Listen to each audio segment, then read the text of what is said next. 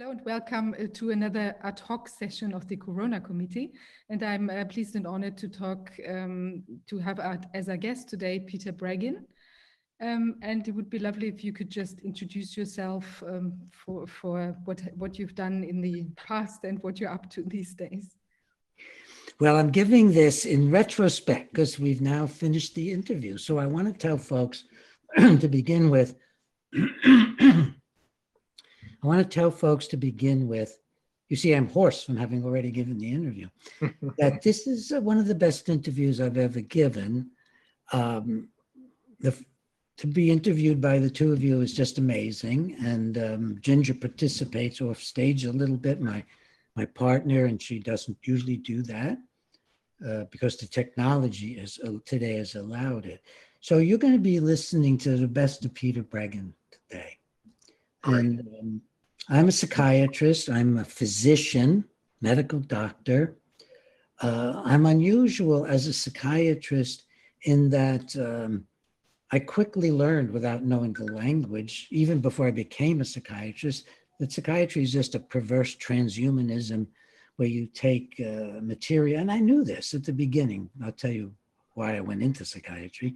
That, uh, that psychiatry is a materialistic fraud where you take spiritual, psychological, political issues, women's issues, child abuse issues, and you put one individual, usually a man, in charge of drugging everybody who has the problem. This does not work, folks. This does not work at all. And it's a way of empowering people who are predators, violent husbands, abusive family members, victims of torment and shame growing up. You empower the people who did it by giving diagnoses to the people who experienced it. And this is this is no exaggeration. It was fairly clear to me when I was 18 years old, because I was a freshman at Harvard and I got invited to volunteer at a state mental hospital. And I went out to uh, take a break from being in an honors program at Harvard in American history and literature and going to be a professor of history and literature, maybe a lawyer too. And um, never had in mind becoming a physician.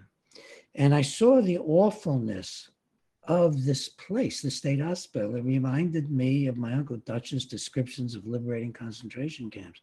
Reminded me of something I'll mention during this film uh, about being nine years old and, and seeing heaps of Jews on a Movietone newsreel at the uh, the first films coming out of the liberation of the extermination camps. And, but there was a big difference.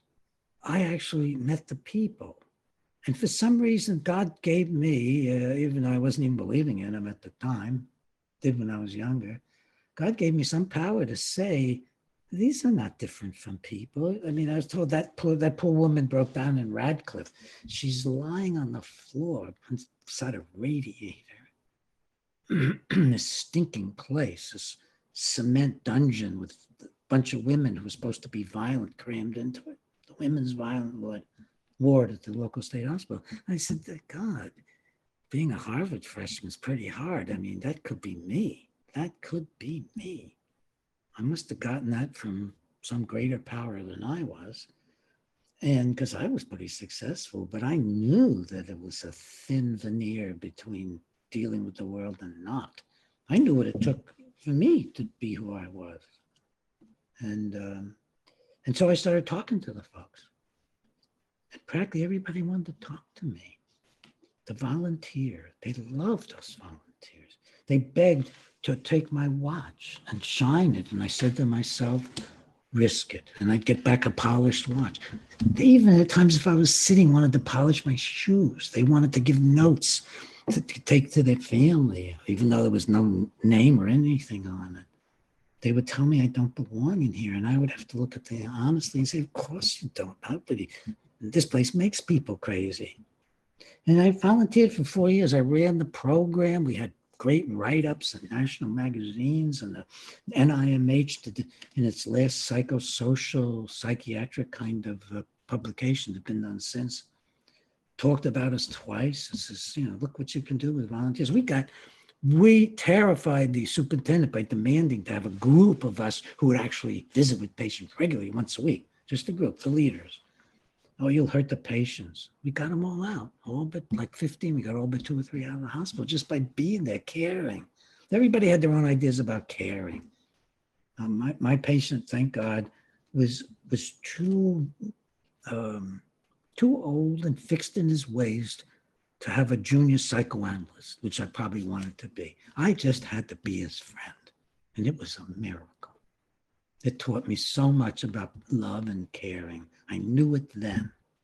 What I didn't know was that psychiatry, as a part of what we're seeing with COVID 19 today, would within a year or two of 1954 be totally taken over by the drug companies with the first antipsychotic drugs. And I could see what they were doing. They were doing lobotomies. That's all they were doing. They were like the electroshock machine. They just uh, efficiently made people docile, these miracle drugs. But see, I wasn't trained. Like I'm looking just as an ordinary person at this stuff. What ordinary person is going to see somebody getting ah, shock treatment and see them come out docile and overwhelmed and brain damaged and think, oh, that's good for you? No, it's good for the aides. That's clear. They could lead the person out there, drag him in. So I got to see a picture. What I didn't know was about the takeover. And I participated, and you'll learn about this if you watch the film. And I hope you will. It really is one of the best best discussions I've ever been involved in on important issues about life. Uh, I became the what was called the conscience of psychiatry. I published over 20 books and even medical books. I had a medical publisher who backed me the whole way through my career. Um, now, now it's a different career, really. And um, published 60, 70 scientific peer review papers, working hard to find places courageous enough to, to publish them, making occasional contacts. But now I'm in a different world that you're going to learn about. And I'm not the conscience of the world. No, I was I was the conscience psychiatrist. I was about alone among psychiatrists because it's such an oppressive thing. Even if you're a good man, you're an Eichmann instead of Hitler because you're making it all happen drugging people are struggling with their feelings, their emotions, their wishes, and always need to learn to take responsibility for their lives and go free in one level or another. Become loving and free. Uh, no psychiatrists talk that way. There's no love in the index of any psychiatric textbooks. Nothing about freedom in the index psychiatric textbook. It's exactly what we have now. It's COVID-19 of the psychiatric world. And Ginger Breggin helped me a lot make the direct connection. So that's what you're going to be learning about today, folks. Um, uh, get ready. And I want to tell you where, uh, because we don't really do it accurately enough or enough. I don't talk enough about the book. So I want to start you out with those of you living in Europe. All you have to do is go to get my complete manuscript of my unpublished book with Ginger Breggin, B R E G G I N, to get COVID 19 and global predators is to go to the website she set up, www.wearetheprey.com. Even if you misspell prey, you'll get it because Ginger has it spelled both ways for the link. www.breggin, we are the prey. And you uh, go to the uh, book purchase for outside the US. Well, you can't purchase the book because we will have no capacity to mail it to you. It's too expensive. You'll have to wait till Amazon or somebody else uh, takes the book. Um, if you edit, remove the mention of Amazon. Um, so we'll, you'll have to wait to get the book when other groups you know, pick up on it. But from Europe, you will get, as soon as you sign up for free, the complete manuscript 600 pages, 1,000 plus citations that back up our conversation today. And um, goes to you free because the word's got to get out. And then because you've signed up, you'll then get a message from us when the book's available in Europe. In the United States, please go and sign up in the United States. We have arranged to be able to send the book out to everybody who signs up in the next few weeks. You too will immediately get for free the manuscript. So let's, uh, you know, um, let's get going. This is going to be an amazing interview you're about to see. Hello, I'm delighted to be doing this. Um, th- there's some discussion I heard about it's maybe be used for testimony? It doesn't seem logical to me. No, no, what we're doing, what we're doing is, um, you know, we, we started this thing, we started the Corona Investigative Committee because Viviane and I had some questions and didn't, after a while, we didn't expect to get any answers from our government any, any longer. Um, and so after speaking with Wolfgang Wodarg, mm, who, who put us in, who connected us really, uh, we decided we're gonna have our own, uh, fact-finding committee, and that's what this is all about. Uh, and it turns out that there are a lot, a lot of people out there who basically want answers to the same questions, like how dangerous is the virus now? Yeah, it's, it's no more dangerous than the common flu, regardless of whether it's uh, natural or man-made or part natural. We don't Right. know, but it is no more that the our immune system seems to be very, very capable even with regards to uh, partly or even wholly man-made viruses. So the, the next question was, um, how dangerous are the uh, anti-corona uh, measures? Uh, it's like World War III. And the third question was, um, how reliable is the Drosten PCR test? Now we know Drosten is neither a professor nor is he a doctor. He's a complete fake. He's one of those puppets and uh, his PCR test is the same. It's a fake. Uh, it cannot tell us anything about infection. So we have now changed tack um, in our committee because we don't think. I mean, we would make fool of fools of ourselves if we continued to ask these same questions. Um, we have arrived at a point, in my view, at which it is very obvious that this has never been about health. Uh, rather, it's always been about extremely sinister things that in, in my wildest dreams, I wouldn't even, I wouldn't even have thought of this in my wildest right. dreams. It's about this, the destru, it's about what you're explaining in your, in your uh, nine-page uh, paper. It's, uh, and it's about, um, it's about uh, population control, uh, reduction rather. This is, eh, or to put it in more precise terms, it's about eugenics and genocide. And transhumanism, more and more And- throwing that in. Yeah, yeah, that's what it is about. The, the little summary that Ginger and I were working on about what is, what has happened in, in a phrase, in a sentence or two, is that a group of uh, very predatory people got together with uh, many different predatory groups and organizations of different ideologies. And then, uh, without asking anybody's permission whatsoever, um, extra government beyond uh, the church, beyond uh, the judiciaries, beyond governments, went ahead and planned a pandemic under which they could take over governance of the world, gain in their wealth, and exploit the humanity and impose their ideology. Yeah. And it's just a bizarre, bizarre summary. Yeah, it is so bizarre. I mean, if I don't, you've probably, you've probably been working on this for much longer than we have. But had anybody told me about this a year and a half ago, I would have, I truly, certainly would have told him to go take his pills and see a doctor. But in the meantime, uh, there are no uh, conspiracy theories anymore. They've all come true. Yeah, yeah, absolutely. Ginger and I were perhaps more prepared, and and that's and that's why we've been able to do such a deep dive into it. I had started working um, as a medical expert against the pharmaceutical industry way back in 1993 and four, and I was the. Um, you're a lawyer, so this would be very interesting to you. I was the medical expert for all the combined suits against Eli Lilly and Company for um, Prozac, the development and marketing of Prozac.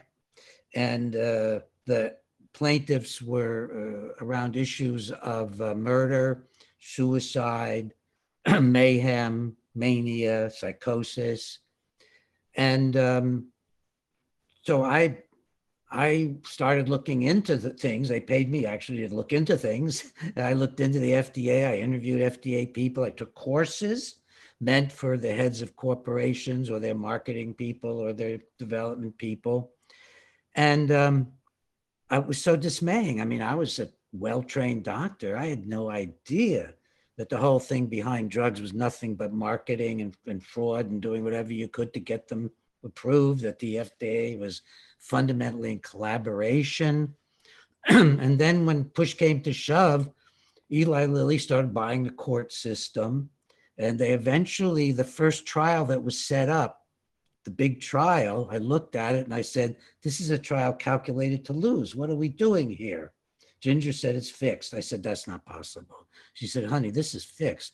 Have they even look? They, haven't even let that you've been doing all your discovery on your own, right? Has that ever happened before? No. the attorney only met with you for 10 minutes. Has that ever happened before? No. Uh, they haven't even been preparing you and you're getting ready to go to the uh, to testify and uh, turned out I was in a separate hotel and Eli Lilly and the uh, and our side were in the other hotel. Mine was a mile away. So it turned out to be the first trial was literally fixed. Our side was bought by their side. The lawyer He eventually was sued and stuff, but nothing came of it. And they managed to engineer a narrow uh, nine to three jury vote. Uh, one more, and they and it would have been a hung jury because I was asking and answering my own questions. on the stand. I got there, I found out that they had 30 depots I hadn't seen. I mean, it was quite bizarre. That is And bizarre. um, then uh, I, I was very disillusioned. Then about a year later, the news came out. Now, of course, the victory was big. Eli Lilly wins, no nine to three vote ever mentioned, nothing like that. And then uh, a year later, it comes out that the judge figures out that the trial's been fixed, and he vacates the uh, uh, jury award and, calls it a settlement with prejudice toward Eli Lilly. And um, but by then, by then, every lawyer had backed off from the cases. The whole thing had collapsed.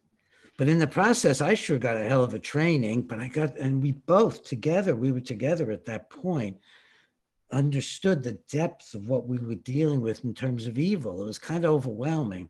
And I deluded myself. I didn't, uh, I think Ginger was a little ahead of me in a way. I, I just thought this has got to be isolated. This is not the way the whole thing is. This is psychiatry. My profession is so corrupt. It has no science. It's materialistic. I would have said transhumanistic, but I didn't know the word yet. Um, and and and is collaborating clearly with the FDA, collaborating clearly with uh, the drug companies. It's now an arm of the drug companies. And we see all this now. This is now the American world situation. And then we started looking at COVID 19, Ginger and I looked at each other and said, Boy, this is pretty scary. I'm going to, I'm, I'm checking my whole identity here as a conscience of psychiatry to become a called an anti vaxxer or something. And what if we survive this? And then we, we, we decided to pitch in when we found out that Fauci was funding China and the US. And Yeah. that was, that, that's the first thing that we contributed. We found this, Ginger found this scientific article. She couldn't believe it. Honey, our government is, is, this is like, you know, uh, biological warfare. We're funding Chinese scientists. Yeah. And um, when I told Europeans I knew, the response was, uh, well, your morality is no better than China's. What's the big deal? I mean, this is what I got from my fellow reform psychiatrists in Great Britain Mm. and elsewhere in Europe. And of course, in the US, nobody cared.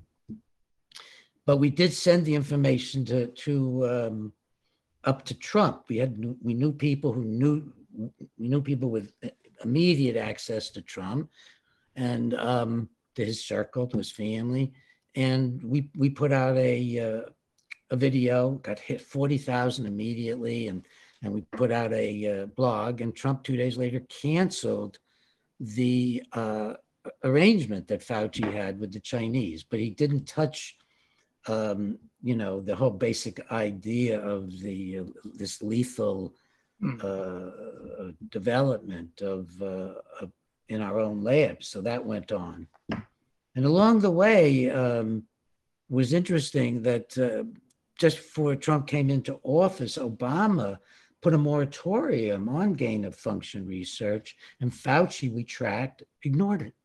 Yeah. Totally He did it behind the backs of the, of the administration. Yeah. And I think that's, that was really information we had out way, way early. hmm And then one other thing, just to catch you up with what we've been doing. When we started writing the book, that began with a legal case. Um, we were asked, I was asked to be a psychiatric medical expert in a case against the governor of Ohio to stop his emergency uh, stuff with Tom Renz. You must know Tom. Yeah, I know him. I've spoken with him numerous times. He works with Pam Popper, who is also a really good, great girl. Well, those are two dear friends. Pam's actually a very dear friend. We've been working together for years on this in the nutritional area. Because when I met Pam, that was my that was the next step up. I realized, gee, everything they're saying about nutrition is the same as psychiatry. so I mean, I, we were just sort of moving up the line of finally admitting it was the world. But he asked me to do a legal report. I think he thought I'd do some psychiatric analysis of of things, and I gave him a total overview, doing a 120 page report, and that became the start of the book. So tha- that's the basic background, but we decided we did not want to wait for the book to come out. So we have, we have an, arra- uh, way we set it up is that if, in America, if people buy the book in advance, and it'll be out in a few weeks, they get the manuscript instantly in their mailboxes. So Mhm. various incarnations of the manuscript have been going out in America since, um, I don't know, maybe, well, four or five months, probably. So this information has been all over the place.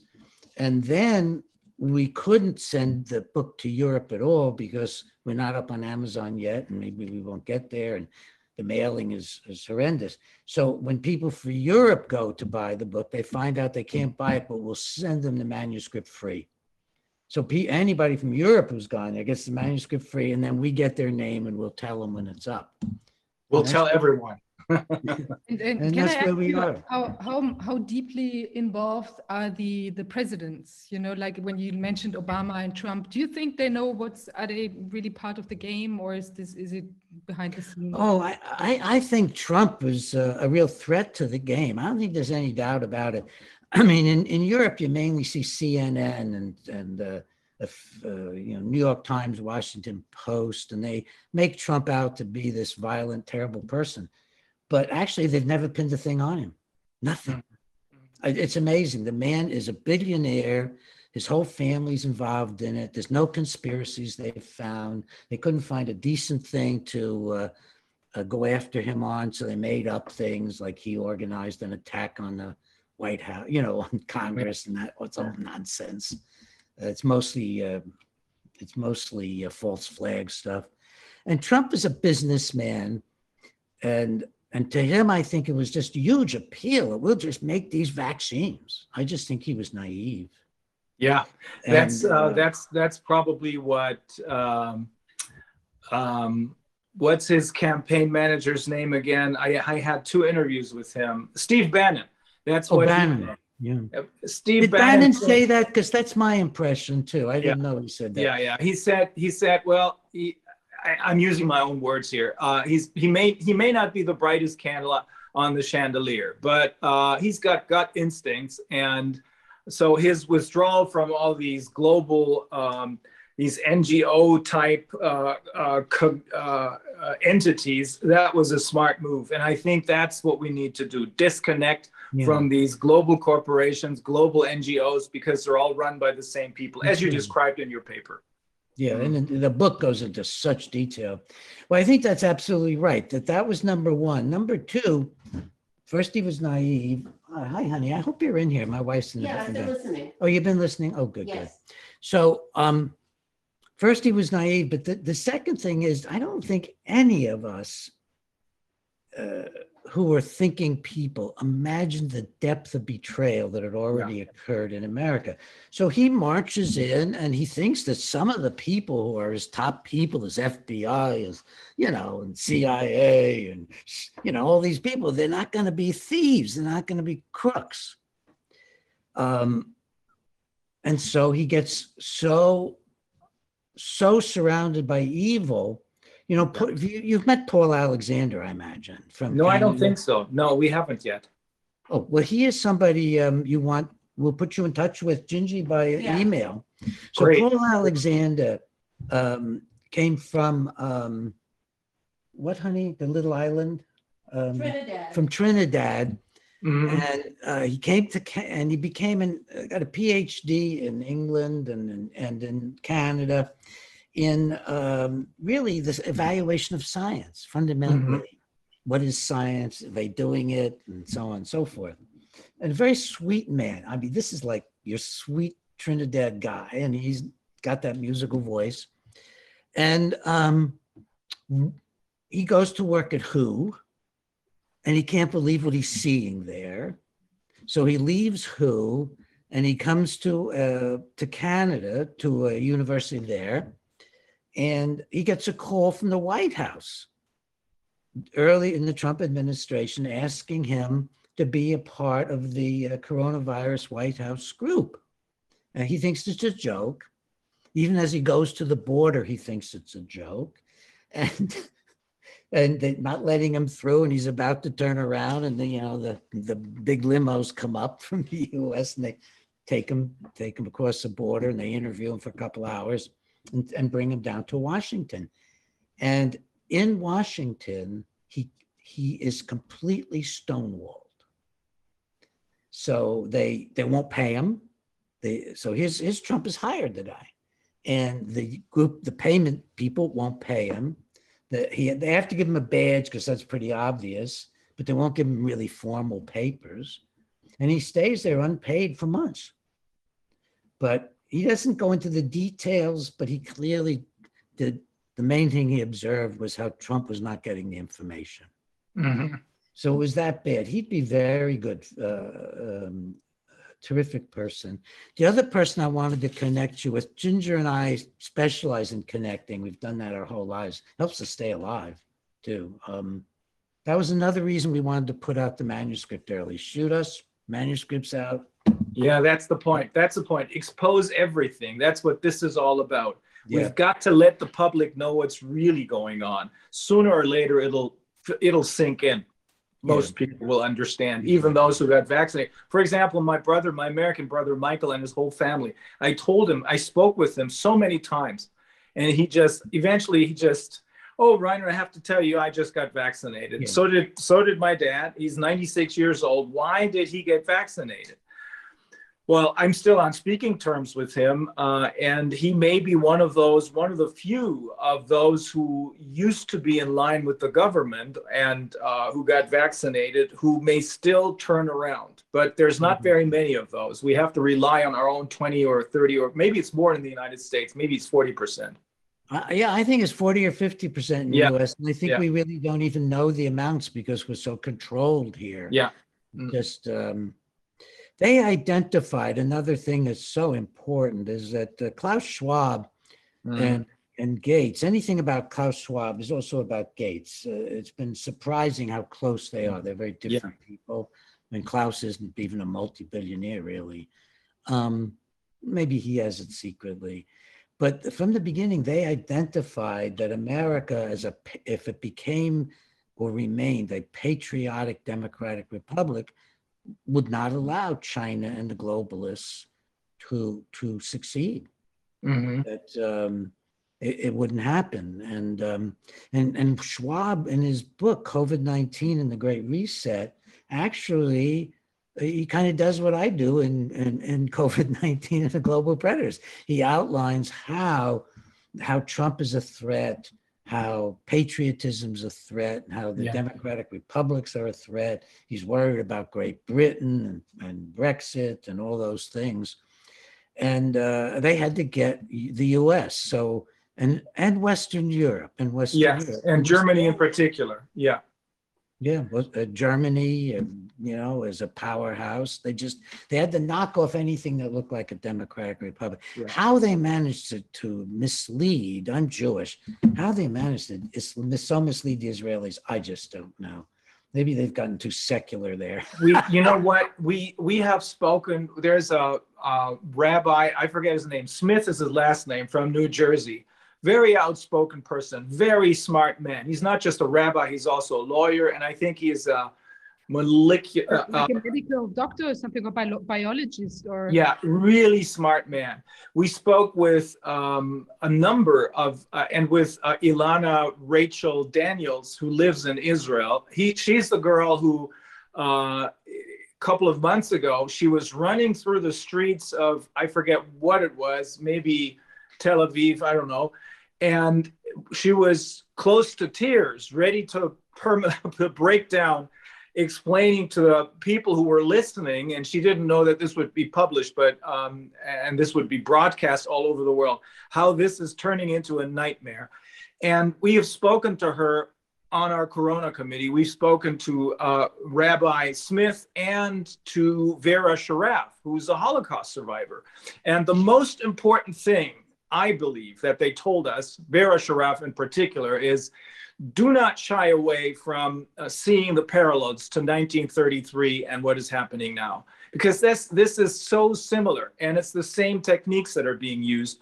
Uh, i'm hearing that from people who um, one a former student of mine who um, whose uh, doctoral dissertation is in history and she knows everything about the stasi the stasi tactics which is the same as the gestapo which was then uh, uh, th- those tactics were ultimately um, brought over to the United States and turned into MK Ultra. So all of these things we've heard from the Israelis and from the Jewish community. This all boils down to do not shy away from draw, drawing the seeing Yes. the parallels, and this is what it is about. I mean, Vera Sharav said, "I can't believe." that I have to fight the same people again that I fought back then. But that's the truth. And this idiot Schwab even looks like Himmler. I had seen the does. Yeah. Now, have you talked to Zev Zelenko? I think not. No, no. All right. Well, he is uh, critical to all of this. Um, he um, his his uh, official name is Vladimir Zelenko, and we have Uh-huh. people call him Zev. Mm, So, so Zev um, was uh, he, he's a uh, a brilliant uh, a Jew. Um, he's um, looks like a rabbi. He just so into being Jewish since he was about nineteen or twenty. Um, he was a family doctor um, in uh, a suburb just above New York City when this thing hit. And Zev uh, saw people dying and uh, was getting this message that there are no treatments. So he really went to work calling all around the world. And he developed the Zelenko protocol, which became the model that Peter McCullough, whom you probably Mhm. Yeah. I deeply respect him because, listen, he has actually written an introduction to my book. So he's not backing down. It's a kind of a division of roles. Uh huh. And Zelenko has written an introduction to my book. Now, Zelenko goes all the way, and he does it in a Judeo Christian way, which I think we also need to do. Mm-hmm. American Revolution was Judeo Christian. It wasn't wasn't secular European. It was a Mhm. Mixture of Enlightenment and Judeo Christian with a very heavy dose of Judeo because their model was the Exodus.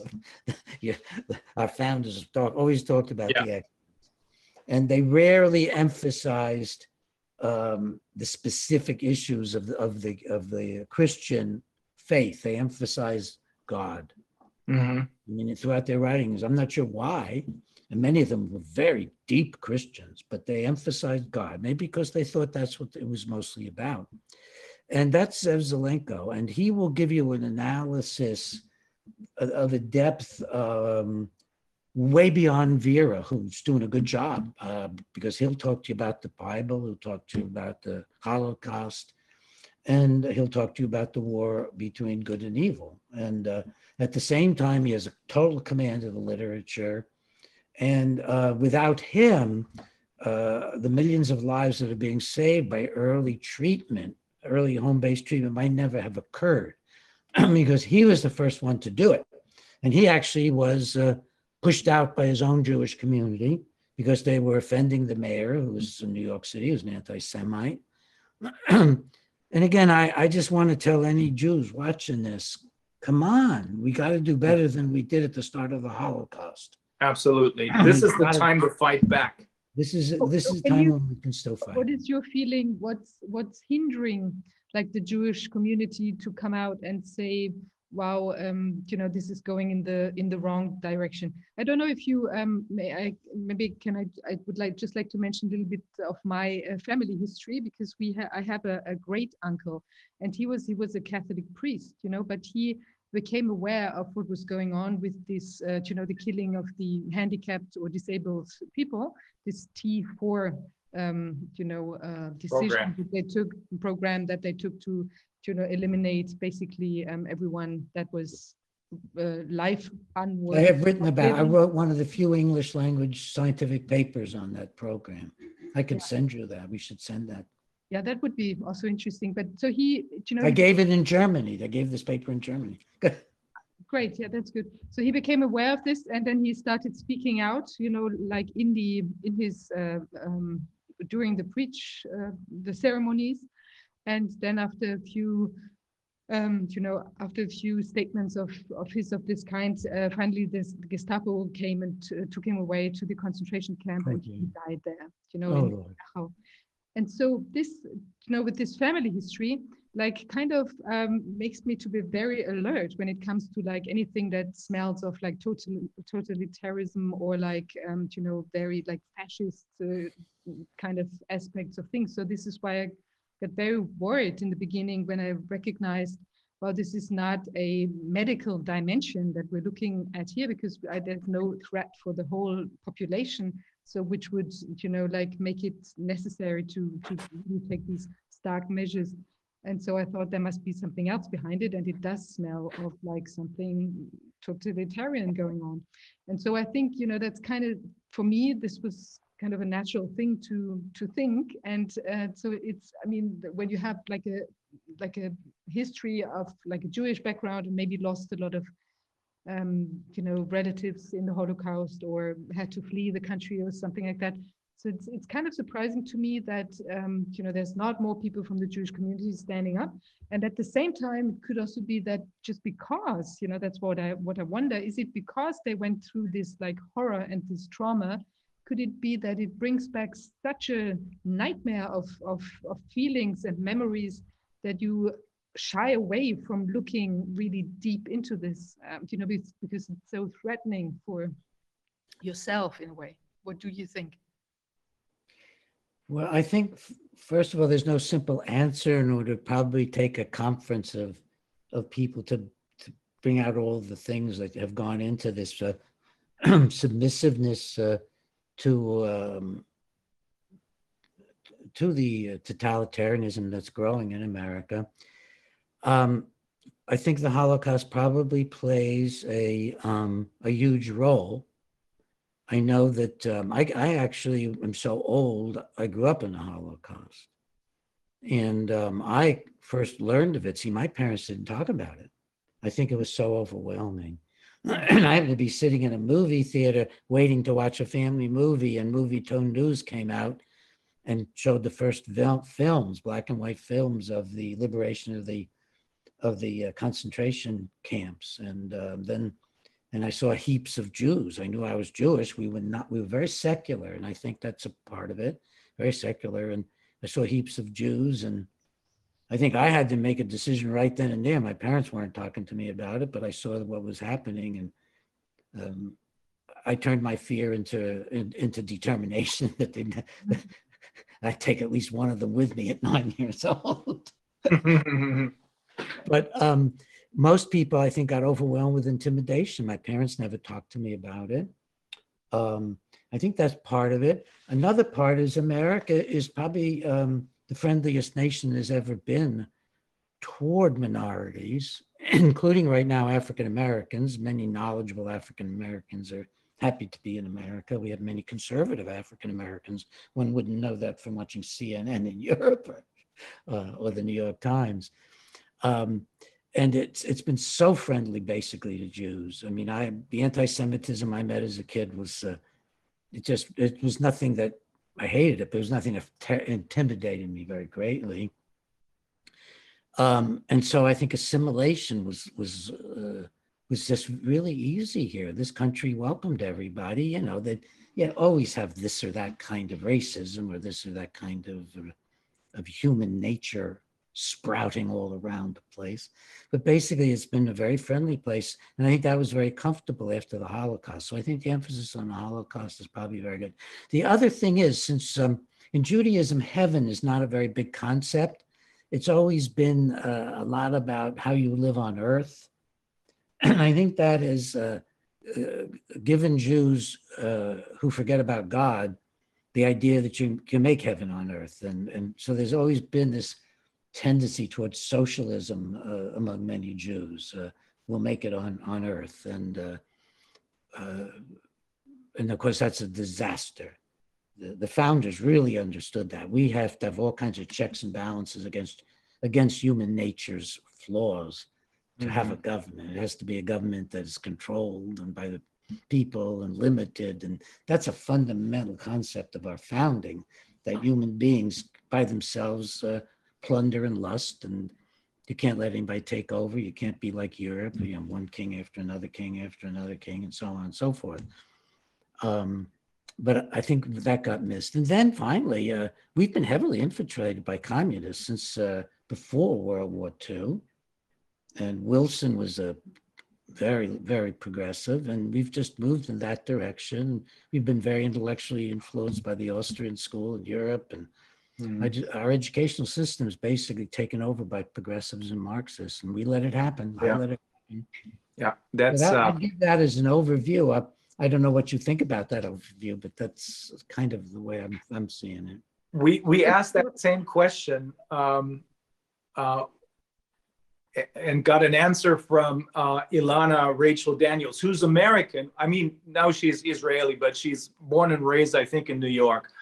Um, and we asked her, how can it be that people in Israel in particular fall victim to this? I mean, if you take even, not even a very close look, but if you look at what's going on, this whole thing was invented in Germany. The PCR test came from Germany. He's the guy who made this all happen. He didn't do it on his own. Some some of these bastards were pulling his strings, but he was doing it for money, of course.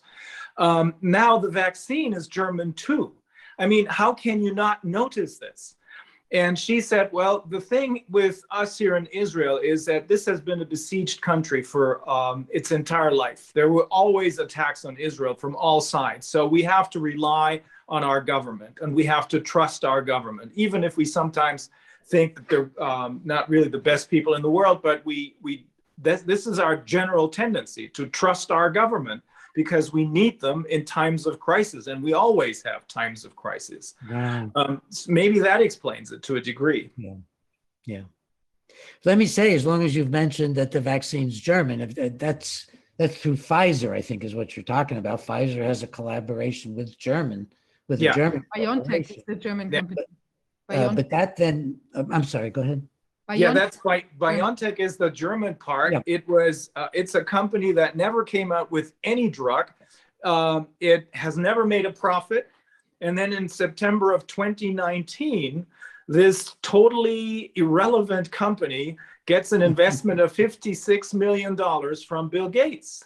And a few months later, the guy who runs that uh, company, a, a Turkish uh, born uh, person, he and his wife become billionaires but they're the ones who I think they're probably just acting as a front for uh, Pfizer. But nevertheless, it's a it's a, the mRNA part is a German product, even though of course we know that was invented. The mRNA um, uh, technique was invented by an American. We just spoke with them a couple of weeks ago, Robert Malone. Well, But, that's uh, good. Rainer, you also have to mention that um, actually the patents for the BioNTech um, uh, um, vaccine, this is is owned by, or you know, it's owned by CureVac, which is another German company, and actually Yeah. the German government is heavily invested in that company. So it's Yeah. really like a crazy scene. Well, I'm beginning to think I may have a new bit of information for you because the German companies are connected to the Chinese.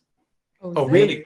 There is a, par- oh yes, I, I got a sense you didn't know that. Just when you're talking, yeah, they, um, the German company is in partnership with a major corporation in China on the making of vaccines. And so that meant that there, and that's in the book. Uh, uh, the, uh, let me mention the name of the book. Uh, the- Sure. Uh-huh. um, COVID 19 and the global predators. Um, and that company, therefore, has a link directly into all the research going on, not only in Germany, but in Pfizer. So to me, one of the, and that brings me to a new subject, which is that one of the things that Ginger and I just really couldn't believe is that every time we started to look at a global predator, uh, by that I mean all, all the top U.S. billionaires, maybe ex- Larry Ellison's a little bit of an exception, but all the top tech companies, Microsoft, Amazon, and so on. And then we started looking to giant corporations other than the tech companies. They always had heavy Chinese investments and connections, and they often were speaking out in defense of China against the US. And that kind of blew us away. Um, and and it, it's been unfailing now. The co- Chinese communists are as much behind this as anybody else. In fact, I think that they're the actual origin of most of this. And um, you'll hear uh, Bill Gates talking about how the Chinese have a better method of controlling things. One point he says they've wiped out the virus in China. He's arguing on a video. I mean, this is this bizarre stuff. And um, and then They just stopped, they just stopped testing. That's how they wiped it out. they they stopped. They started just locking people up to die in their apartments. Yeah. And um, and then in, in looking through this, I thought, oh my God, and there's the Pfizer Chinese connection. And so that's a very key thing that you might begin to to look at with the abilities you have. You've told me some things about um, the company I didn't know, and I'd love if you you know email any any connections um, uh, to that. Um, CureVac. Yeah, But, uh, CureVac is the, is the, there are two German companies uh, that are heavily involved with mRNA techniques. Um, uh, One is BioNTech, which was an obscure, little known, no, Mm-hmm. Right. absolutely unknown company before they merged with or uh, collaborated with Pfizer. And the other one is CureVac. Yeah. BioNTech and a startup. Well, It's also an- BioNTech, I, I know, is in partnership with a Chinese corporation, which means a Chinese Communist corporation. There's no, there's no separation in China. I, I don't know if, if you all have, you know, are familiar with the military civil fusion concept in China. But in China, there is a, a military civil fusion. Anything of importance that's civil is under the military, under the Mhm. PLA. Mhm. And that includes the Wuhan uh, Institute. And another very important concept is the um, unrestricted warfare concept. Is that, and there's a book that, that was translated out of out of Chinese, written by the military and other sources, for the fact that China feels it's in a, at unrestricted war with the U.S., which means anything that's done to win is ethical. Only failure is unethical. And um, here's a third person that maybe you don't know, Li-Meng Yan. She, um, oh, this is wonderful. This is gonna, yeah, this is gonna open up all kinds of things to you. Um, Dr. Yan, Y-A-N, and it's uh, Li-Meng, L-I dash M-E-N-G. In fact, we, we have a scheduled phone call with her tomorrow. Mhm. Uh, she uh, fled China and came to the US a few years ago. And um, the American you mentioned earlier, uh, uh, who's the consultant to uh, the President Trump, Bannon. Steve Bannon. Steve Bannon is, sup- is, has been hi- helping hide her and support her Uh-huh. and several colleagues. I think they have a foundation for that. And she has published three papers since she got here, along with two colleagues whom I don't know anything about who are Chinese. And um, in the paper, she she is a uh, a doctor, which they don't nobody in the press wants to admit. And um, she's a scientist. She I checked her out. She's got her name on scientific papers in China. She's a virologist. She was working in Hong Kong and she fled to the US. And I imagine because she was in Hong Kong, she was able to have more easily to get out. Um, and she has stated unequivocal warfare by the PLA, by, uh, well, ultimately by the CCC, the Chinese Communist Party, but also the uh, People's Liberation Army. And that um, they did that as, as a part of unrestricted warfare. This is known in China. And of course, there were several Chinese people, scientists who linked the virus quickly in the first months to research in the military uh, labs. Now, the military labs are not very separable from the Wuhan lab, but there are separate military labs. But the Wuhan lab is run by a military officer, their main biomedical person in the army runs the Wuhan lab. All this is, is in the book and is seldom discussed. Um, so I thought, my God, where is she getting this idea from? And that was the part of our moving. Well, we had already, I think Ginger had already gotten to the point where she thought I knew it was planned. Mhm. So that was just in the air from all our many conversations every day. But um, she she says that it's well known. She says that's been discussed. It's well known the virus was created through the military branches of the lab. Although she, like me, does the same tracking, and Ginger does the same tracking of the scientific articles, which are supported by Fauci, even the Chinese articles without Americans in Mhm. supported by Fauci that lead up to this. Um, uh, to this, and um, I had an interesting conversation with her because we were both at a conference, uh, one of these virtual conferences, and I'm sitting there and, and probably was even thinking about, gee, I'd like to meet her someday. And she pops up on the screen, and I'm on the screen. There's nobody else there, and we're waiting. We're both early, and so I said to her, you know, I'm beginning to think you're right that uh, that this thing was planned, but the puzzle to me, um, you know, is um why would they? Uh, why, why would they unleash it in China? um, I mean, well, it had to have been a mistake, didn't it? I don't think so. And she said, well, no. She said, you know, of course, she said, you know, of course, uh, that there have been at least four releases in China accidentally, and one in one in Singapore, and I think one in Hong Kong. Uh, there, but there have been six releases in China, not counting the current one, which is a release in China, and not counting uh, SARS-CoV-1, which may have been a release in China, which would make eight. And um, she said, "Do you know know how fast they they stopped those releases?" I said, "Oh yeah, yeah. I mean, they immediately reported every release to the World Health Organization. They got on top of it. Uh, they tracked. Uh, they were all people who caught it in the lab and left." um, four separate ones. A few people died, but they shut it down real fast. She said, yes.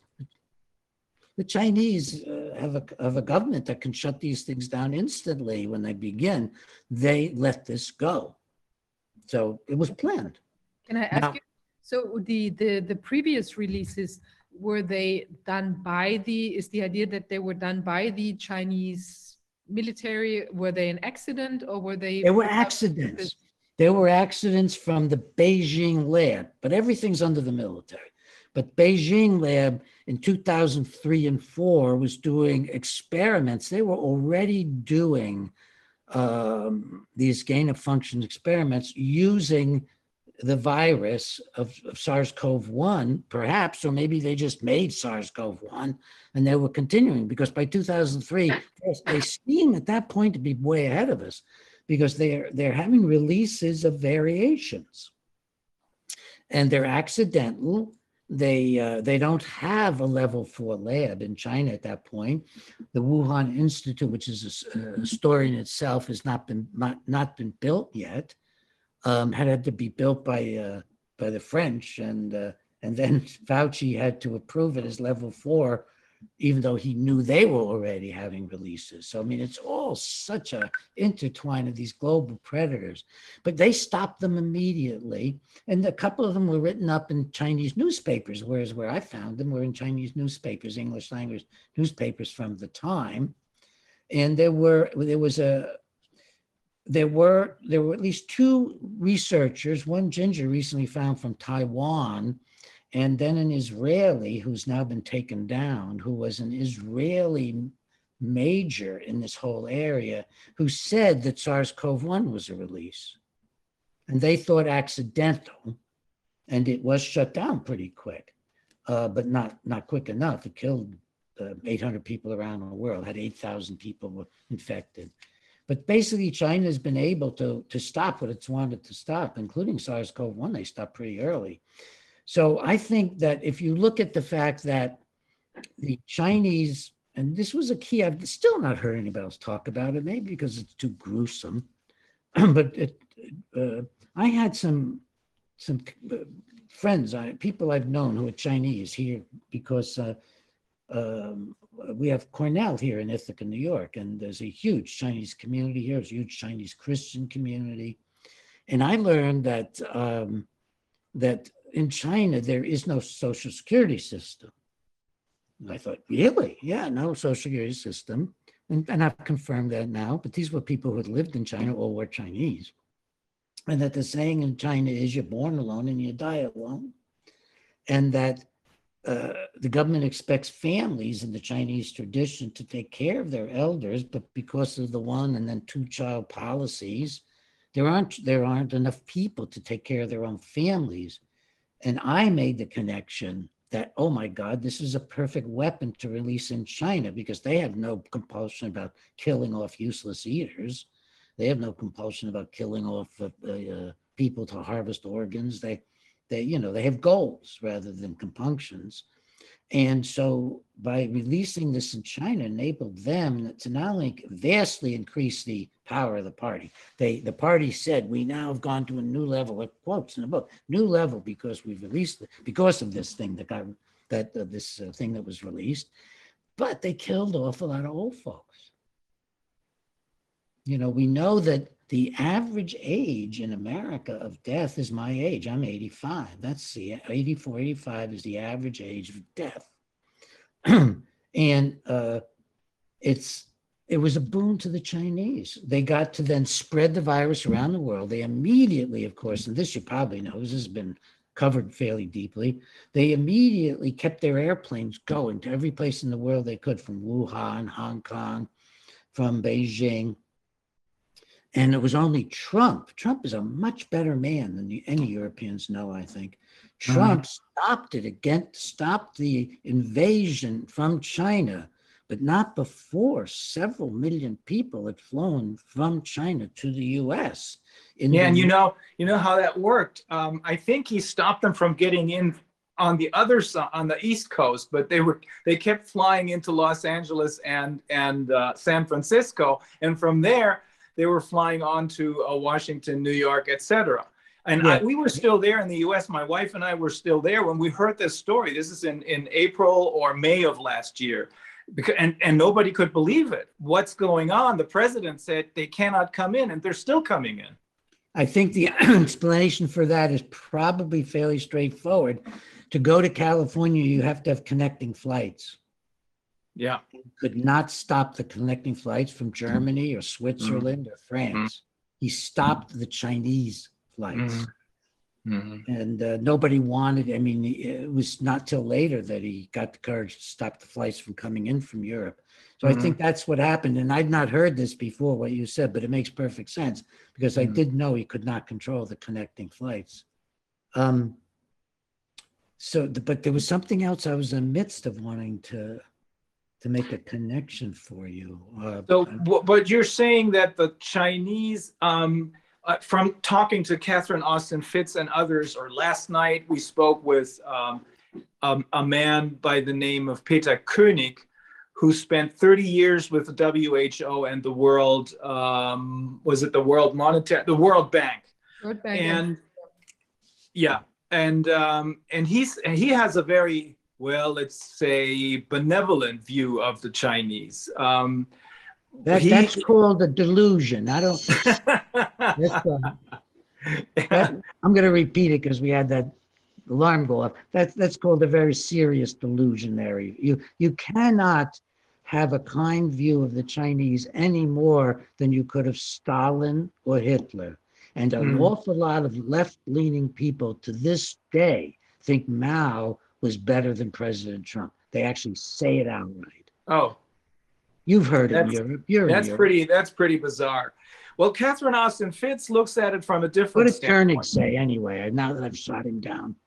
No, no, he um he Go he says that from his experience with the Chinese, they have never been about expansion or Oh, like un- yeah.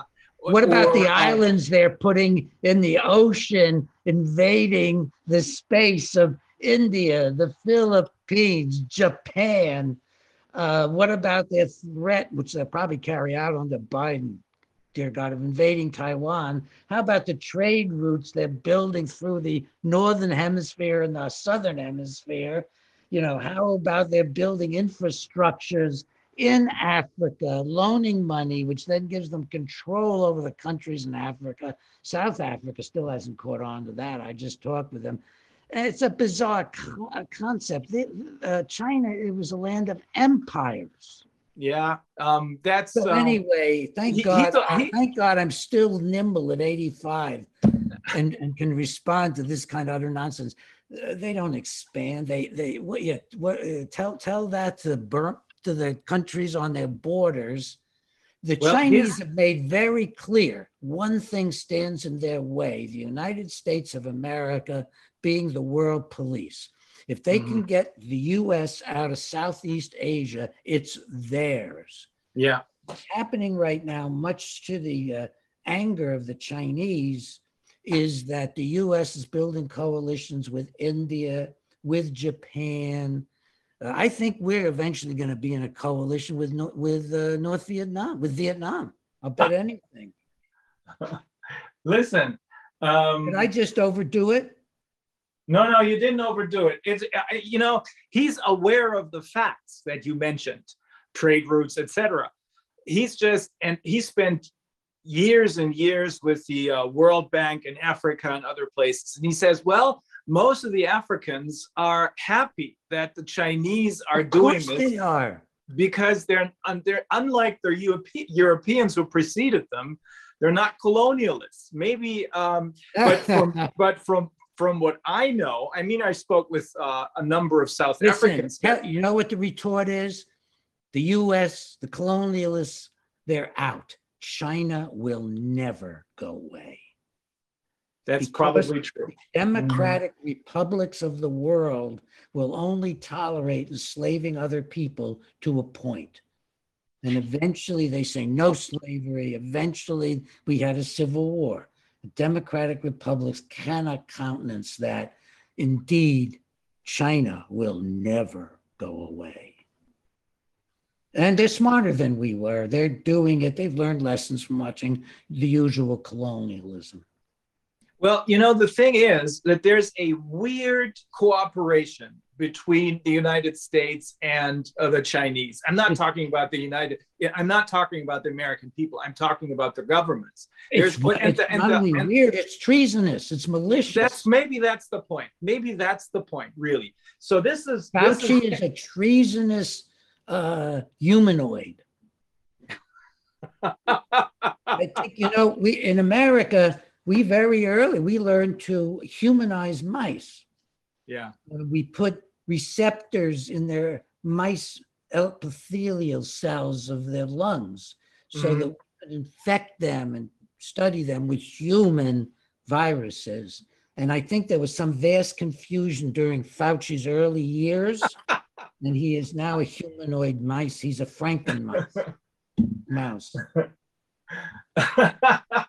What what do you think of the um so let's put this into perspective what's going on now with the corona like the big uh, whatever reset or the um you know the great reset or like what's what's what how do you see this the whole corona thing? What's it going to lead to in the end if it goes according to plans or to if it just Well, in that direction? First, I'll tell you where I think it's going to go because it's pretty simple and it, and it's part of this conversation we just had. And then I'll tell you where they wanted it to go. Mhm. Right, this is where it's going to go. They're going to continue to undermine the United States of America. That's been their plan. That's been uh, the plan of Fauci. Uh, he wouldn't give weapons to China. Um, it's been the plan of uh, uh, Klaus Schwab, of Gates. All these people talk trash on America or do trash to America, like Fauci. Mhm. Um, and then if they do that, if they succeed, China will take over the world and they will eat the globalists alive. Yeah, throw them all under the bus. Billions and billions of dollars matter. Well, they'll destroy their currency. They don't care. They'll they'll eat alive those people. They'll take they'll take over the financial system. So Bill Gates will either become a, the what he is, a 10-year-old in short pants, doing the bidding of the Chinese communists, or he'll die. Now, that's not what they think is going to happen, these idiots. They think that they're going to work with China to create the Great Reset. And that has always been tied together. Uh, the, by, by the way, this is the most eloquent uh, presentation I think I've ever given on these issues. You think so, Ginge? Yes. And the reason for it is my wife is listening. And up to now, she's not been able to listen in on my talks because we've been using earplugs to avoid the echoing. And Mhm. today she's sitting in on the whole thing. And I have her on my shoulder and I, I think about all the discussions we've had. And then you look like you're actually learning from me. And I was, I'm surprised by that because you know so much. Because we reverse and I interview you, I'm going to be just learning and learning from you, the both of you. But, um, It, it works both ways. uh, but this is the probably the most eloquent I've ever been. You can keep that on the tape, and and it's because I can see you and I can see the kind of person you are. But um, uh, what they want, I mean, it's so simple. Klaus's book is called COVID nineteen and the Great Reset. These people have cheered the Great Reset. In November of um, 2020, no, November of 2019. Michael Bloomberg. No, it's when is it? It's it's it's it's it's November. yeah, It's November of 2019, going into 2020. Uh, it's now known that um, um, I'm, I'm just trying to get get my my mind around a date that confuses me at times. Okay, so we're looking we're looking at a virtual conference held by Michael Bloomberg during COVID 19. So, That would be 2020. yeah, it's in, yeah, thanks, honey. It's in 2020. And Michael Bloomberg, who is a uh, Marxist globalist um, who hates Trump, wanted to run for president against him, that they got him out of the way. He ran a little bit and they got him out of the way. The holds a conference. He's an American. And what does he do with this virtual conference? First, he has it co sponsored by a Chinese communist organization. It's a front Mhm. group that is about a mile away from the Communist Chinese Party headquarters. Um, it is a, a pseudo think tank. Who does he have speak as one of his main introductory speakers? The vice vice president. Him the vice president of China. Whose picture does he have uh, cavorting with with people uh, with his group when they do get together in China various times? Xi Jinping. What is the purpose of the conference? It is to uh, stop the decoupling from China, to reverse the decoupling from China. All this is covered in- extensively in, in the book, in Mhm. COVID 19 and the global predators. And who are the people who are there? Bill Gates is there. He's there with uh, Peter Daszak, who is the stand in for Fauci. Uh, Mhm. Tedros is there from WHO. They have a, a meeting on uh, the future of vaccines. Um, the uh, uh, Bill and Hillary are there. Kissinger's there because it's all it's all virtual. Um, Moderna is there, uh, which is really a creation of these people, just like that. Everything you said about your German organization um, is true true about Moderna. And then McDonald's top executives now: McDonald's, IBM, Mastercard, FedEx, Prudential, Goldman Sachs, Honeywell. Paulson's there, the former treasurer. Janet Yellen, former Fed treasurer under Biden, and this huge virtual potpourri of globalists. They think this is what the world's going to be like. They think that they will govern the world working through WHO and China, and it's and maybe the UN a little bit, but WHO is good enough. It's part of the UN, and they're Mhm. going to exploit the world. That is, they're going to bring predatory capitalism with a veneer of predatory uh, uh, socialism or Marxism to the world. And they're going to get richer and richer. And they did. They got increasingly more wealth during 2020. the wealth of the billionaires of the world went up, but nowhere did they go up like in China. And this is a stat I've never seen anybody else give. It's it's right out of the uh, major uh, um, uh, financial reports. Uh, China has 400 billionaires now. I'll bet that's been a doubling, but they had 400 billionaires toward the end of 2020. The average was a 60% rise. And those, Yes. that's the cream de la cream of the CCP. I mean, there's no good Mm. There, you know. That's even more, that's, that's even more uh, than what uh, uh, uh, Bezos and the others made. Much more. that- That's right. The, the, um, the American average of the top 15 was 50%. Now Mhm. Bezos, I think Bezos goes up, Bezos goes up several hundred percent. He's an extreme. So that means that even the wealth of Bill and Melinda didn't go up like that. Mhm. But you see, their wealth's not being measured. Their wealth is in their Bill and Melinda Gates Foundation. Their wealth is in CEPI. Their wealth is in all is in their Yeah. investments that aren't coming through yet.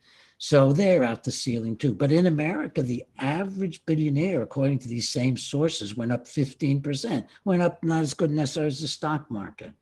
So uh, China and our top 15, those are the billionaires. All the Chinese billionaires out- outdid our top 15. It's an amazing stat. And again, I do believe I am the only person talking about it, but I got this out of financial reports.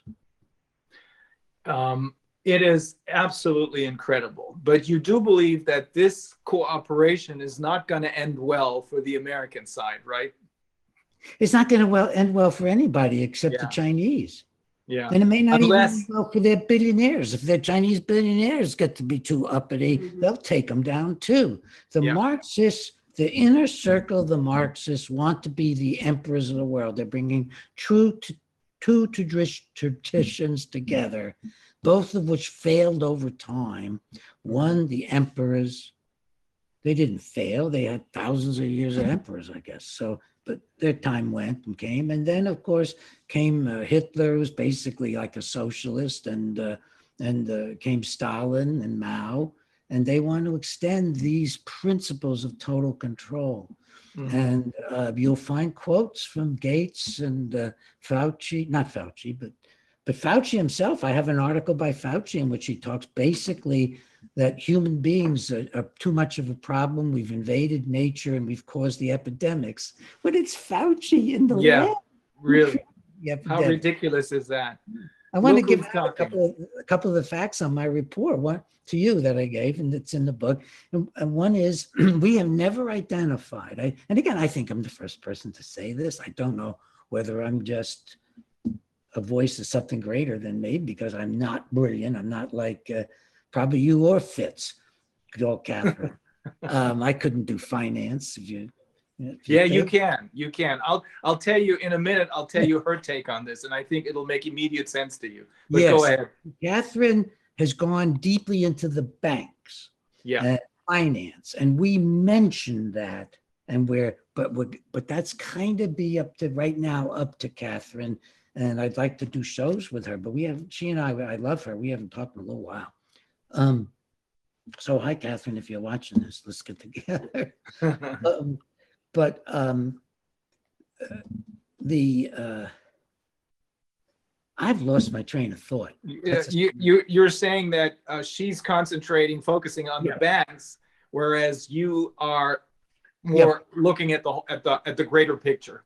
Well, not even yet. I'm looking at the greater picture, but she's got a really big picture out, out of this as, as well. But um, You're looking at it through the lens of science and. public yeah, I'm health. looking at it through Ginger saying through. I started with science, medicine, public health. That that would be things that I'm that I'm qualified in. Um, but I was thinking there was something that's not being covered, and then I lost that train, and maybe it'll come back. Yeah, you said you're the only person who's saying this, uh, but you're taking this. Oh, that that's the increase in in uh, wealth for the Chinese in particular. Yeah. You got it all from public sources. Yeah, yeah. they, the, the, it's simply going to be the communist Chinese. I mean, that is what they're aiming at as running this whole situation when it's all over. And I didn't realize, but there were tons of books by, by people I'd never read talking about the Chinese empire. The idea that the Chinese are nice, Chinese communists are nice people is like, oh my God, man. You're, you're- Yeah, yeah, he's, uh, well, So he's, uh, anyway, But there were a lot of books about the power of the Chinese infiltrating our educational system, our medical system, our Mhm. scientific system. Uh, they have, uh, they just have infiltrated everywhere you look in the U.S. and that and the world. And and of course they do it nicely. I'm sure the Chinese in our labs are very sweet people and ordinary Chinese. I've met a number of you know really nice, just well trained, and I mean they're the sweetest people on the face of the earth. And by the way, if you're not, they kid you. Whoa. Um, and, and let me ask you this this idea of transhumanism and depopulation. That's what I wanted to go in. Yes. Okay, Uh-huh. how does that play into this whole picture that you're drawing? Is that um, is that a Chinese topic? I mean, so far I had the feeling that this is something that's more going on on the Google side of things. You know, like with his the Ray Kurzweil and you know these dreams of of uh, turning people into like box or like I mean or like making some more superior than others and, and these kind of things. Is that a Chinese idea?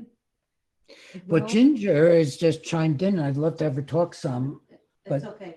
No, they're, the first uh, genetically manipulated baby was produced in China, and I think they killed the experimenter because he didn't have permission. Were you able to hear that? Yes, yes.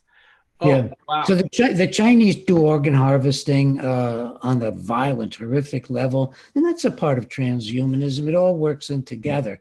But I do have plenty more to say about that. And and um, Ginger, Ginger said something to me one evening that just um, blew me away. Um, I was um, back in the in the 1970s. Um, I hadn't uh, quite uh, met Ginger yet, and then we met briefly. We got together in the 80s permanently. We've been married 38 years. Um, I conducted an international campaign to stop the return of lobotomy and psychosurgery. And um, I spent four or five years in it. I was actually poor by the end of it. and um, interestingly enough, out of the blue, came an Israeli uh, philanthropist who actually made me whole again. He said, "What can I do to make you whole again for what you've done?" Um, but by the time that was even a little later, but um, I could not believe that uh, heads of neurosurgery at Harvard and throughout the world uh, were actually um, doing experiments, putting electrodes in the brains of children and adults, stimulating them, letting them walk around with the electrodes in, stimulating them by remote control, and um, and then burning holes in their heads. And uh, the children, they were mostly being experimented in on the south, in the south, were at one place in Jackson, Mississippi. I had people look into it. They, they were in a segregated facility. If it's racism, but it's also just opportunism. Boy, we can get these kids because they've been abandoned. Nobody cares about little black kids. We can do anything we want. Um, and uh, I stopped that program at Harvard. They were saying that what they were going to do was develop things that could be used on the ghetto rioters, especially the leaders, because they were abnormal. This is the probably most powerful man in American medicine that I went up against time. That was William Sweet, head of neurosurgery at the Mass General, Harvard's Mass General. And uh, they got Congress to fund them directly. They got the LEAA, the experimental forerunner of our DARPA, LEAA, which was doing the cutting edge experimentation to um, to uh, to fund them. And I, I blew the whistle on all this. I work with the Black Caucus. I work with women's groups because most of the people who get these things are women, not not black children. Um, and I shut them down. And in the process, I came across this guy, and maybe Ginger's here. She can help me. I always black on his name, but um, he was from Spain. He was a fascist from Spain. Delgado, Thank you, Jose Delgado. Mhm. And um, I'm not going to let you not be here from now on, darling. Ginger and I are a partnership that is God.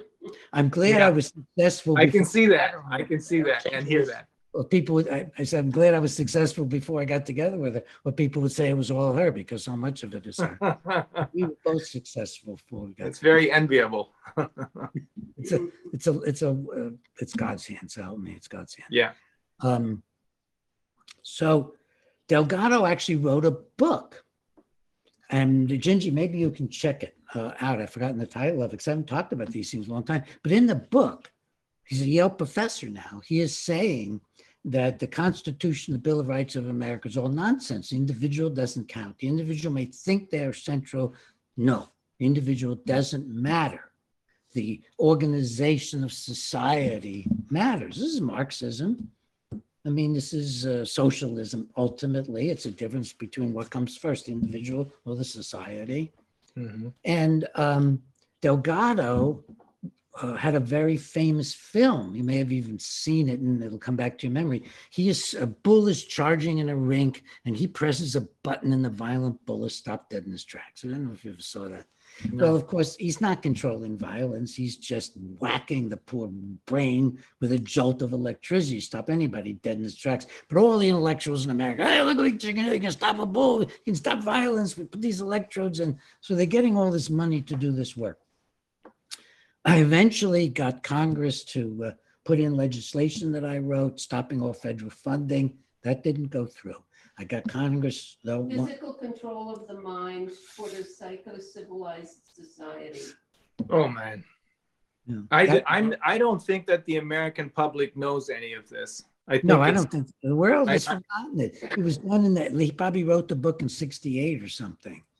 Um, well, I got Delva- Delgado driven out of the country by Yale students. I didn't do that. I mean, they just did it on their own. But we had a complete success. I basically shut down the psychosurgery people around the world. There's maybe one or two programs. Uh, Johns Hopkins has said that they're going to, that what they need to do is to just get the gumption to tell the Peter Breggins of the world to shut up, go to hell. This is the head of neurosurgery, Donlin, but they haven't done it yet.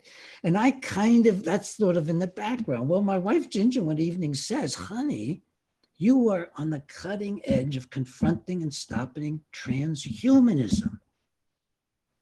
And I thought, oh my God, I never imagined that's what I was doing. But we had at the just about that time, both Ginger and I had taken on Elon Musk, who has some good qualities. But Elon Musk is a transhumanist and he wants to connect Peter, people to computers. Mhm. And I wrote a, uh blog. Ginger and I wrote a blog. I don't know if I ever did a video about it. And then also, then there's a marvelous film out called The Minds of Men that's that really features. They describe themselves as featuring two-hour film. Many millions of people have seen it, The Minds of Men, which is about the CIA and all these other things developing early on, which was essentially, I don't think it's, I don't know if it's said in the film, but it's a transhumanism. And the film was done by uh, by the Dykes, D Y K E S, uh, Melissa and um, I'll send a link. yeah, we'll send you a link. Uh, Mhm. for the Dykes. They did this film. It's- Then after it had about three million people watching, it was taken down off YouTube. Still spreading around. It's on Breggin.com, our website, Breggin.com. By the way, folks, you can get our book in Europe for free. I'm not telling people in America that, but all you got to do is go to www.wearetheprey.com. Wearetheprey.com. And since we couldn't send you, uh, sign you up for the book because we don't have the capacity uh, to uh, handle the cost of the mailing. So you'll have to wait a little bit to sign up for the book. So in return for that, you get the book automatic. You get the manuscript for free. You get the Sign whole up as an international buyer. sign up as sign up as an international buyer. You won't be able to buy it, but you'll get the manuscripts of the book. Almost exactly the same manuscript, not quite as pretty as what will go into the book. Not quite the same amount of copy editing, but basically everything I've talked about today, I think is in the book, in the manuscript. And in the US, you sign up and you pay for the book and you get the manuscript immediately. And um, I don't know any authors ever done that before. So we're very proud of doing that. And That's uh, great. That's great. We're going to tell everyone. Yeah, we want to get the word out. But please then go ahead and buy the book because the more money we get, the more we can do these things. Mhm. We do Mhm. not spend it on Mercedes or whatever. We do have a used Lincoln. I have to admit to that. We bought a used Lincoln for my old back. Um, so transhumanism is a very key concept. I think probably goes back centuries to wanting to improve the human being to say that we are God. Yeah, and that's the biggest mistake ever made. That's right. Bef- before I, I used to believe in God as a child, then I gave it up. I became a progressive. And one of my patients uh, said to me, uh, What do you think about God? And I said, Well, I, I don't, I, I have no idea. I said, um, Now I have somewhat of an idea. It's George Washington's idea. There's a providence that helps govern what we're doing and helps guide us. A loving God, a loving uh, providence. I don't know a lot more about it. But I said, I don't know. I only know I'm not God. She said, You're on the way. She was right. She was a patient, she was a religious Catholic. Well, we Um, keep well, we keep telling people that in these efforts to um, win this battle, which really is a battle of good against evil, uh, even though it sounds uh, strange, but I think that's what this is all you about. have to have Zev Zelenko on, and Ginger and I will connect you to him on your email immediately. Very good, very good. Yeah. Go. Well, so so what what we think is it's not enough uh, for us to um, wage the the battles in the courts of law. In in, in some of these cases, we're going to have uh, huge successes, I think, but most of our uh, judicial systems have been undermined, um, and most of them, in particular here in Germany, it just doesn't function anymore. It's uh, it's a smoking pile of whatever and uh, but so the courts of law alone will not do this. Um, the education and, and transparency that we're working on is in itself is not going to be enough. There is a third level on which this is all playing out and that's the spiritual or religious or gut instinct or whatever you want to call it level.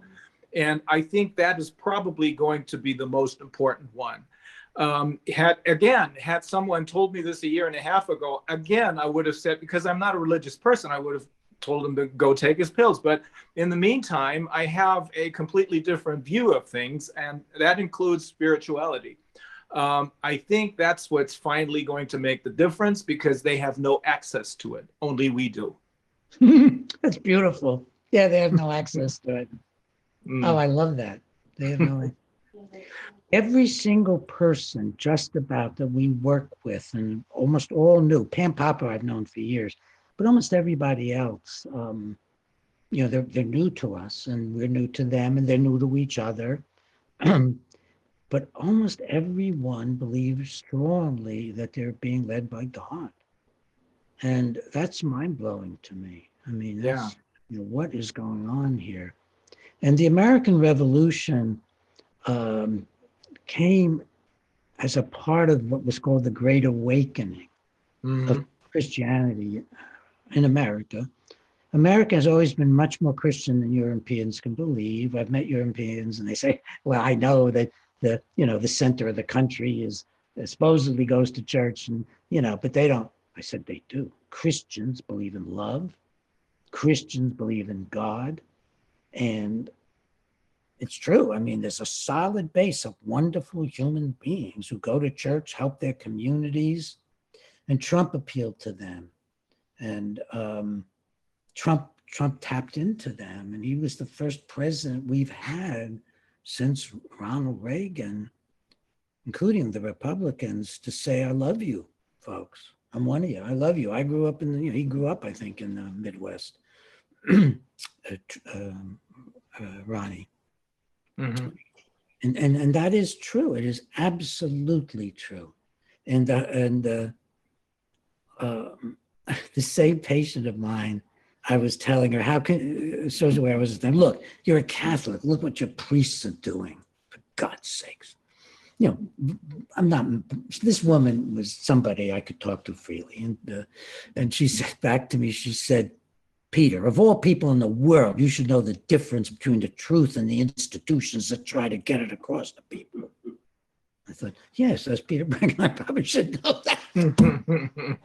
So uh, there's a strong sense within within Christianity of uh, that's needed. And a friend of mine who was Jewish, a, a professor of, of uh, history at Cornell, which is a, a nest of evil, university, all the big universities are, but he's not. And he, uh, he, he said to me uh, about five years, 10, 10, 10, 10, 10 years ago, maybe, I don't know, when I first met him, he said, you know, Peter, uh, it's all over unless there's a Christian revival in America. And I thought, oh my God, then it's all over, isn't it? And he said, well, I don't know. He said, our Jews went, not going to do it. That terrible topic, yeah but yeah, there is a Christian revival going on, and um, um, I love these people. I, I even I even love the uh, uh, born again folks, and, and uh, many of whom say that I can't go to heaven because I have to adopt Christ first.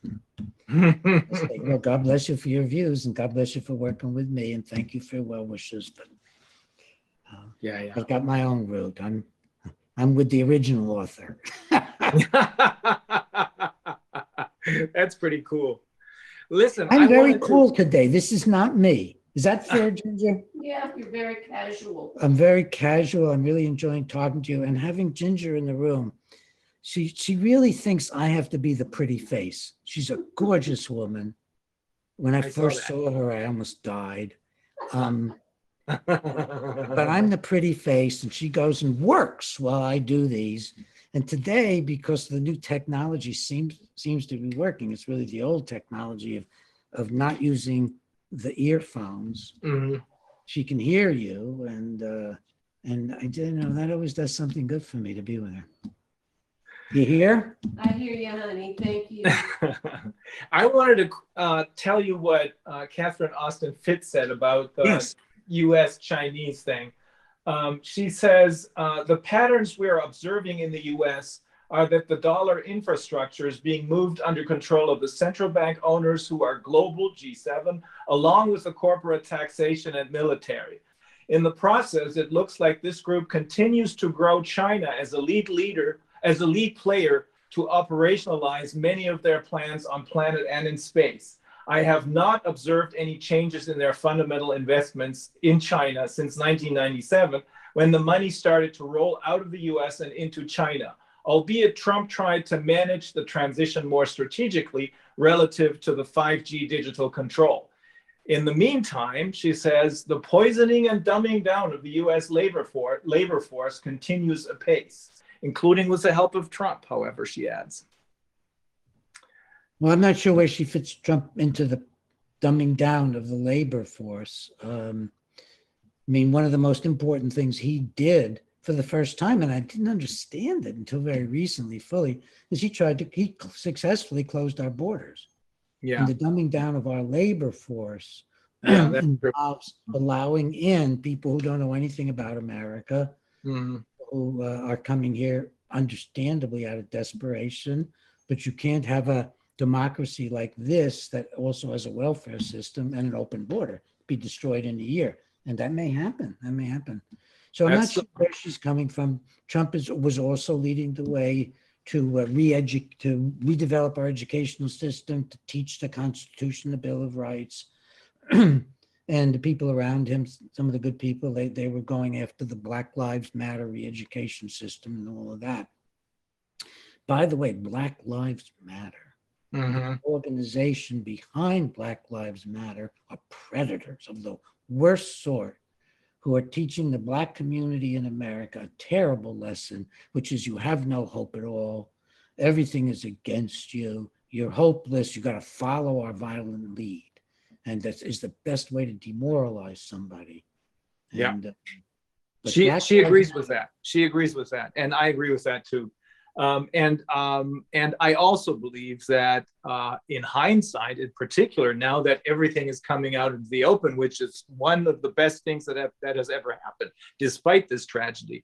But in hindsight, it is very very obvious that Trump was framed in a very bad way by the international media, who which are owned by the same people. are lied and lied. Yeah. I was working with a very internationalist uh, psychologist doing a video with him, interviewing him. Really smart man, but he spent a lot of time in Europe and around the world. And um, we got into a discussion on tape of uh, for the show about progressivism. And he said, "Look, Trump lies."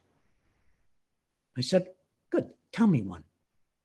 Tell me one lie by Trump. I've listened to many, many hours. I'm sure someplace along the line he's made mistakes. Maybe once he hid the truth a little, but that's all socialists and uh, other, most other politicians do. They always like, "Uh, Trump, tell me one lie.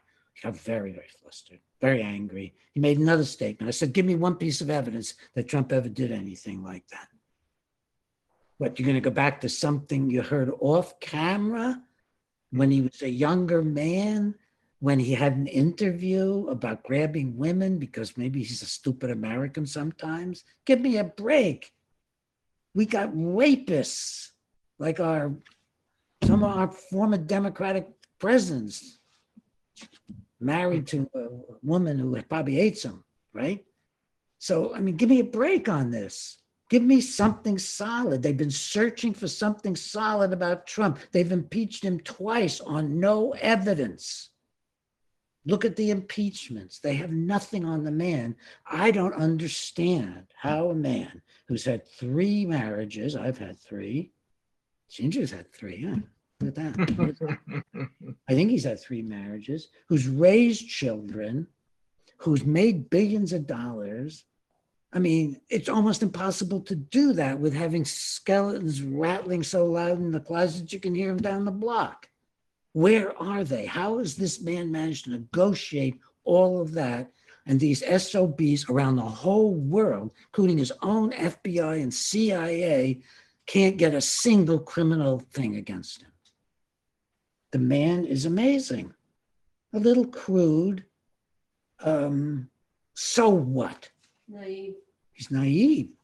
Yeah. It took the only reason I'm not crude, I'll tell you why I'm not crude, and this is very important information for you, is I've been testified in court over a hundred times. So not only is that, does that show I can't be a conspiracy theorist, I had to learn my manners. I had to be inhibited. I had to sit there while people insulted me and insulted me and learn cute things to say instead of to fight back. Learn to look at some lawyer who's called me a villain and say, what a terrible thing to say about a medical expert or anyone. And have him go nuts and not know what to do. Perfect response. It was a Perfect response. I, I learned, I learned to control my feelings and to not say what was on my mind, but to only say the truth in the calmest possible way. So I'd be happy to, if I can participate in your trials, I participate in a whole bunch in Canada. So that maybe that gives an end to Great Britain, maybe it gives an end to Germany. there will be major trials. There will be major trials. Some of them have already started. Uh, in fact, um, this week, um, my friend George Wentz and Leslie Manookian uh, for uh, Health Freedom Defense filed a major lawsuit against um, Joe Biden, um, the CDC, and the USA. So that's uh, that's uh, um, uh, they're they're attacking the mask mandates, um, but it makes a lot of sense to me. I read all 28 pages, and that's one of the major cases. Another one, uh, or a few other ones, have been filed in in India. India, of all places, has a functioning judiciary. I didn't expect that. Wow. Um, yeah, we had this great lawyer from uh, member of the Indian Bar Association with us yesterday, and she was just great explaining all these cases. One of them is uh, about how um, one of uh, Bill Gates's foundations, one of his in NGOs in in uh, India, uh, performed what they call uh, vaccinations on little children, on on girls uh, aged 10 to or was it 12 to 16 or so? Eight of them died. They were never they were never told that these were experimental uh, trials going on. Eight of them died. So they're going to very soon they're going to go after bill gates's uh, ngo and that'll have ramifications beyond um, Well, beyond tell these people that in our senior years, Ginger and I do this for free. Mhm. Anything to save the world.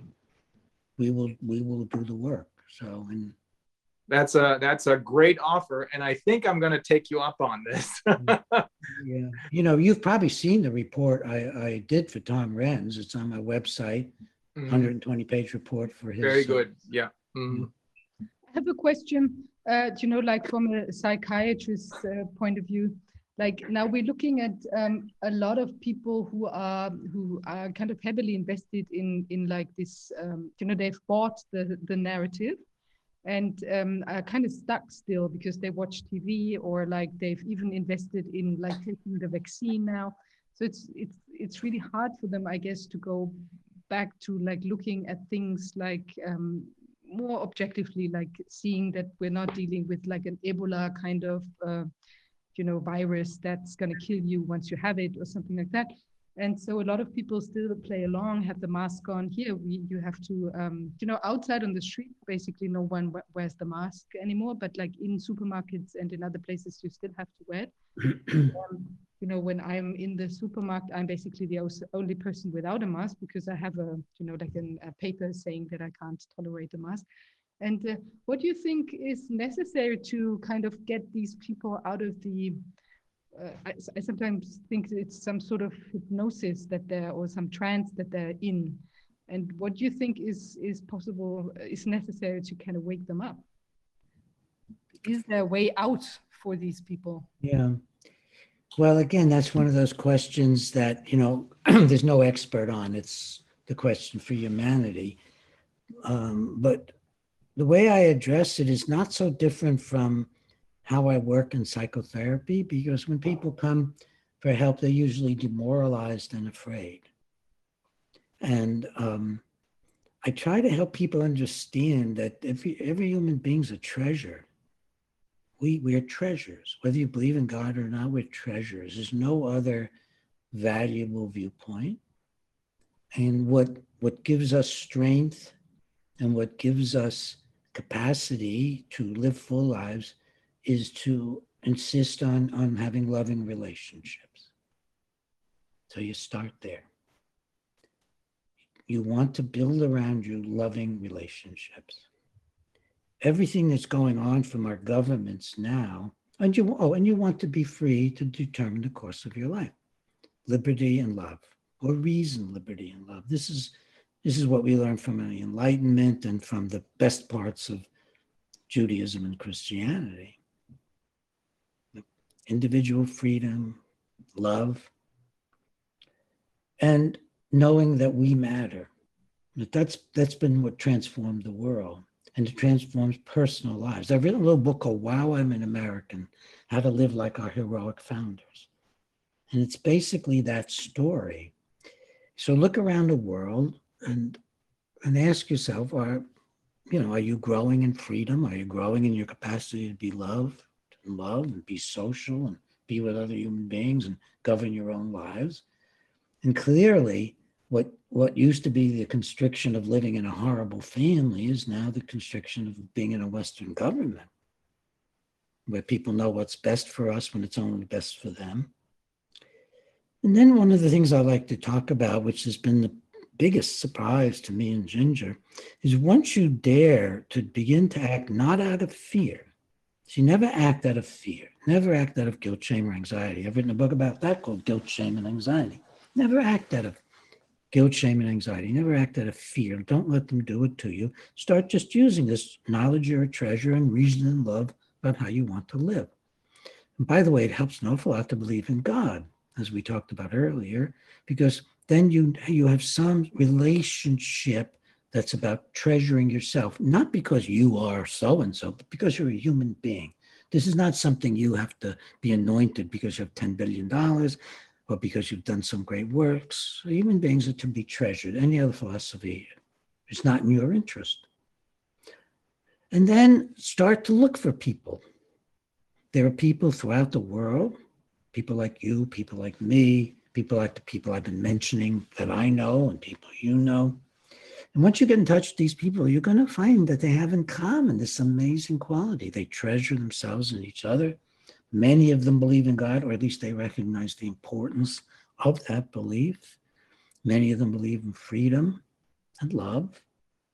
and just start expanding your circle.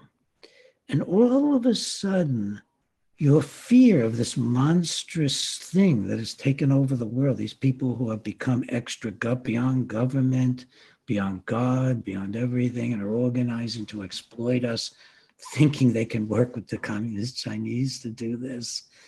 Um, all these people that kind of fade in the background, and you'll be meeting amazing people like this amazing experience I'm having talking with you right now. And you will begin to enjoy life. And you will discover you are living the life you always wanted to live, that it didn't have to do with where you're going to become successful, where you're going to become recognized, where you're going to meet the person of your dreams. It will be that you're at last treasuring yourself, living by reason and freedom, respecting the rights of other human beings to be free, and you will have made it on the spot. And it won't matter if they kill you. You will know what it is to be a fully living human being. And then you can join with all these wonderful people that you'll be meeting. We have more dear friends, none of whom we've met physically, than we ever had in our lives. For the first time in our lives, we say intelligent things to other people and they speak back with even more intelligent things. It's astonishing experience. Uh, we meet people who actually respect heroism, respect love, honor good relationships. So change your life. Instead of acquiescing to these dark forces, living in freedom, letting them make you feel, and they're doing it purposely, feel guilty if you don't wear your mask, feel ashamed if you stand up for yourself, feel fearful. Let that cloud recede, live in the world you create around you of loving, free relationships. It will require changing your mind about what matters. It will, it will require no longer putting any any, any uh, validity onto what you're reading and most of what you're reading, most of what you're seeing, most of what you're hearing, most of what you're being told, most of the legislation around you, and so on. And you'll become the person already, right then and there, because you'll know who you are. You are a free human being to be treasured, to live by reason and love. That is who you are. Probably in God's guidance. If you can You assume, know- gives you strength. I'll, here's here's a story that proves your point. Um, yesterday, uh, the first guest that we interviewed uh, was a doctor, a medical doctor from what is formerly or what used to be East Germany. Um, he's a now retired doctor, a very well-known, successful surgeon, and he told us the story. And he he is almost livid. He hates the people who are doing this and he could hardly control himself. But of course, uh, he managed. And he told us this story about how he went to get some money from an ATM, uh, went into a bank, um, and in the lobby where all the ATM machines are, uh, there was only one other person, an older woman, and she was wearing this mask. And she saw him not wearing a mask, and she kind of tried to get out of out of the lobby and told him, "You can't do this. You have to wear a mask." And he said, "No, you do not. You do not have to wear a mask." And she was still not ready. She was uh, in total panic, more or less. And then what he did is he approached her, took off her mask, and hugged her. And she started to cry. Yes. good. Yeah. And she Yes. says this had had not happened to her like for a year now. You know that she Yeah. that she's actually actually hugged someone. That I she's mean, been touched. this. That's She's been great. touched. Ginger is saying she's been touched. Yes. Mm-hmm. Well, I Yes. want to, I want to uh, get Ginger here. There's an important point to remember. What looks awful is much less awful. We have to identify the propaganda for ourselves at every moment because so much of what we're being told is propaganda. Absolutely. It's Yeah. a fear campaign. It's false. Remember in, in Germany, when the wall, when the East German Berlin Wall came down, Yeah. that was so sudden to many of us in America. Um, it was unexpected. We weren't told it was going to come down. It seemed to happen all of a sudden because of propaganda. We didn't have as much information as maybe our government did or didn't. But things can be a lot less, a lot less set in stone than, than we're being told. Uh, the, the evil that we're facing looks invincible. It looks all powerful. It's not. These No, are it's not. human beings doing this, and we have to, at every turn, recognize the difference between what they are saying and what's capable and what we can resist. Yeah, we have to call their bluff. Yes, hmm. Yeah. And we will. yep, We will. I I think I would like to end soon. The one thing I've learned about being 85 is to conserve my energy a little more. And if I'm working 10 hours a day, I have to take rests. Yeah, same here, by the way, and I'm not 85 yet. Thanks so much. Professor Breggin, we are both honored and delighted, and it was fun to talk to you. It was just great. Thank you so much. Well, thank you so much. Um, I have been a professor here and there uh, over the years, but now I am a physician. So you can say Dr. Breggin or you can say Pete, thanks. Thank you, Peter. We'll see you Goodbye. soon again. Okay, bye-bye. Bye. Bye.